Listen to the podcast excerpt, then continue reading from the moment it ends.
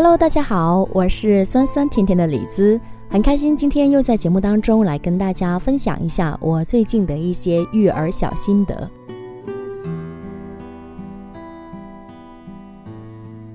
当孩子有情绪的时候，我们是很容易就陷入讲道理的套路里。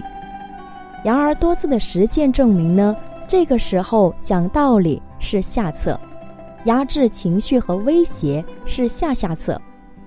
那么你会问，上策是什么呢？我觉得也许说出孩子的感受可以是一个不错的选择。所以呢，今天要分享一下最近我家孩子的一个情况。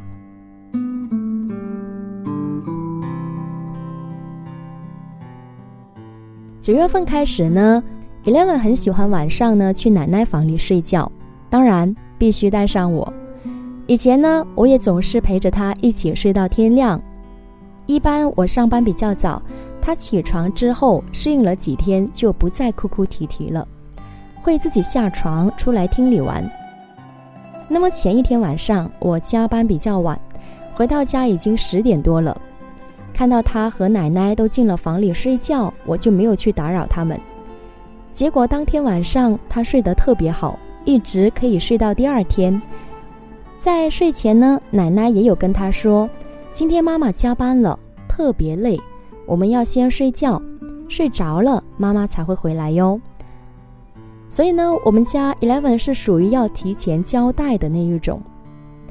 如果平时我跟他一起睡，没有任何交代，等他睡着以后，我再回到自己房里睡的话呢，他多半会是睡到半夜就起来找妈妈。那么昨天晚上就是这样一个情况，我没有交代，然后夜里就听到他哇哇哭，我赶紧过来安抚他，但是这一次他不跟以往一样乖乖的躺床上。而是非常坚决的哭着要我把他抱起来，而且要站着抱他。他紧紧地搂住我的脖子，不让我坐在床边，也不让我躺在床上。一开始我又是习惯的给他讲道理，这样抱妈妈真的好累呀，我们躺下来抱可以吗？他摇头。那我又问他，那妈妈坐着抱你呢？他又是摇头。我怎么讲都不行啊！奶奶就听不惯了，直接就来了一句：“管他呢，直接放在床上让他哭。”但是我知道这样一来，必定大家都没有觉睡，甚至可能大人之间又要吵一架了啊！所以呢，我没有这样做。后来奶奶大概是烦了，直接呢就说了一句：“我出去睡了。”然后她就在沙发里睡了一夜。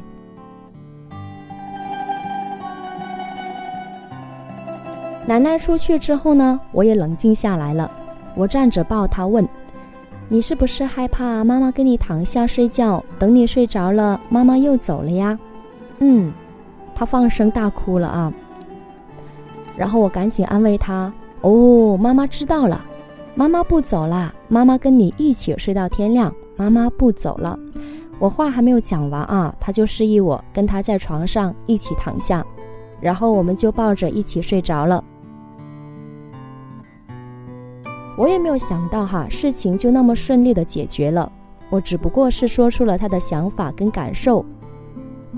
这个时候，我不禁自我反思：基于我们家孩子的这种情况呢，真的不能跟他一起睡着之后，然后半夜里再跑掉。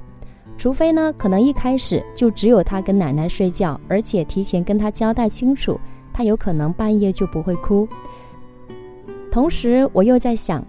每当遇到孩子哇哇哭、有情绪的时候呢，我总是本能的就跟他讲道理。但是事实也证明，孩子有情绪的时候讲道理是最没有用的，不会有任何实际的效果。一般这个时候，我就抱着他，听着他的哭声，同时我脑海里开始搜索陈老师在课堂上到底讲了什么，我可以怎么做。最后呢，猛然想起来，哦。有可能这个时候理解一下孩子的心情，接纳孩子的情绪，尝试跟孩子对话会有帮助。哦，也许说出孩子的感受也会有用。也许跟孩子对上话了，跟他一起展开一场天马行空的想象也会有用等等。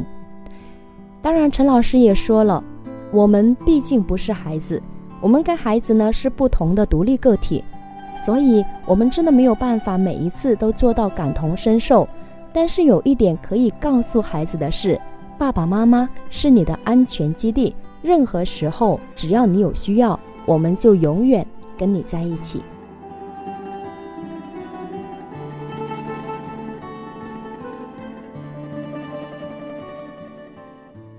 那么又回到了育儿的基本功，我们要跟孩子建立良好的亲子关系，我们要做孩子的安全基地，让孩子足够的信任我们，在他有事情、有困难，需要解决、需要找人帮助的时候，能第一时间想到我们，找我们商量，那我觉得就可以了。好了，以上呢就是今天在节目当中跟大家分享到的关于同理心，关于如何站在孩子角度来看问题、解决问题。如果听了这一期的节目，你有任何想分享的，都可以在节目下方来留言。我是酸酸甜甜的李子，我们下期见，拜拜。如果命里早注定分手，无需为我假意挽留，如果情是永恒不朽，怎会分手？以后让我倚在深秋，回忆逝去的爱在心头。回忆。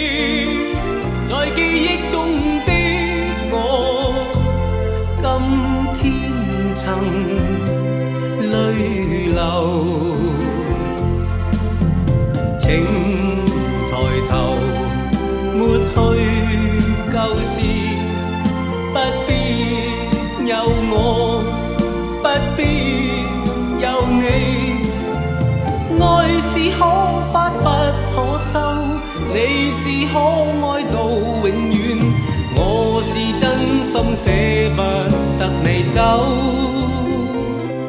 有人让你倚在深秋，回忆别去的我在心头，回忆在这一刻。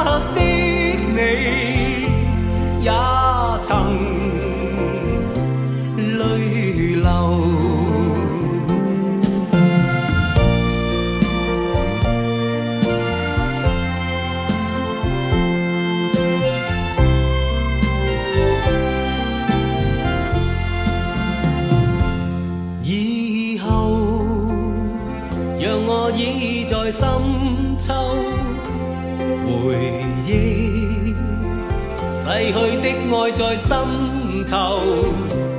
回忆在记忆中的我，今天曾泪流。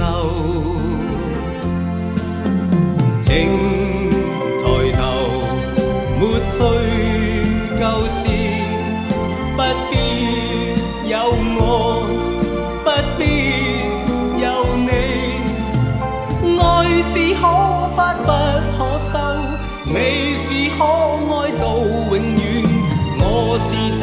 心舍不得你走。有日让你倚在深秋。回忆别去的我在心头，回忆。